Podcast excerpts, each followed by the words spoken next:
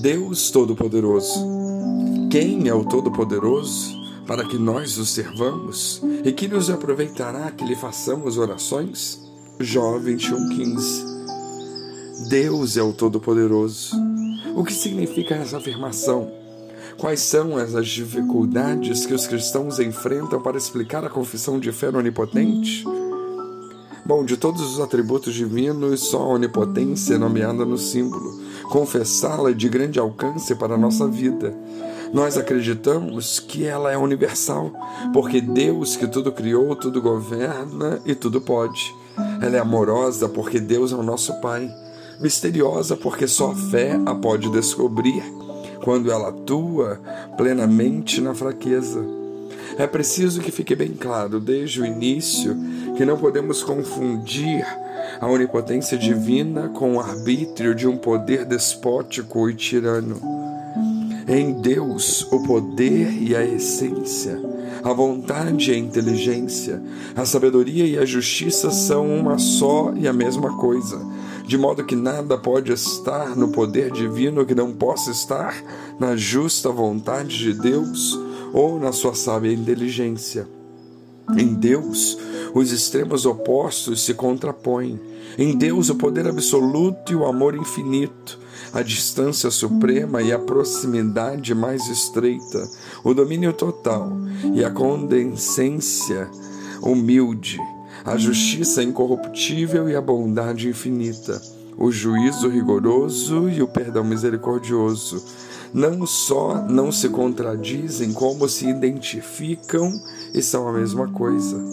Assim, ao professar o Pai Todo-Poderoso, confessamos que o exercício do poder absoluto de Deus concorda com o ser mesmo de Deus, que é amor por essência.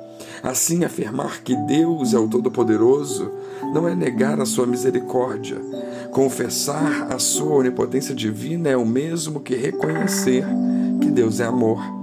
Devemos, portanto, evitar o erro de projetar em Deus o modo como os seres humanos exercem o poder. Muitos usam o poder como serviço ao bem comum, mas é evidente também que muitos outros usam o poder de maneira arbitrária e egoísta.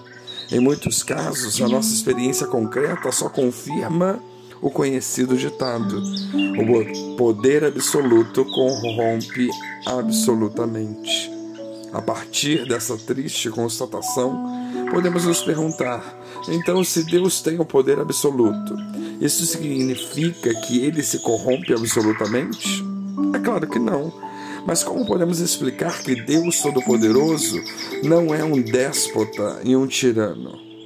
Deus exerce o poder absoluto de uma maneira totalmente diferente das dos homens.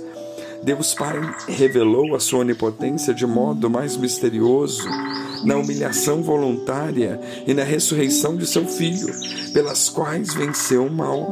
Por isso, Cristo crucificado é a força de Deus e sabedoria de Deus. Ao refletir sobre a onipotência divina, não podemos projetar em Deus o modo como os tiranos exercem o poder. Esse atributo divino só pode ser compreendido adequadamente partindo da experiência histórica de Jesus de Nazaré. É nele que se torna claro o que realmente é a onipotência divina. Deus manifesta a sua onipotência no presépio de Belém, na oficina de Nazaré e principalmente no patíbulo da cruz. É exatamente quando o onipotente atinge o extremo da impotência que nós podemos entender no que consiste a soberania de Deus. Perante a onipotência misteriosa de Deus, somos obrigados a rever nossos conceitos de poder, de soberania, de senhorio. O poder dos homens é triste e infelizmente baseado na força da violência e das armas no medo que se impõe a partir de cima. Mas Jesus nos revela que o poder supremo é justamente aquele que pode renunciar totalmente à força e à violência. Ele disse: Se o meu reino fosse desse mundo, meus soldados lutariam para que não fosse entregue a ti. A força de Jesus é o amor que, embora rejeitado, é ainda mais poderoso do que a força da violência. No âmbito do amor, o último é o primeiro, e o Senhor é o escravo de todos.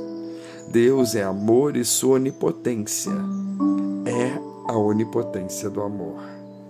Que Deus nos abençoe.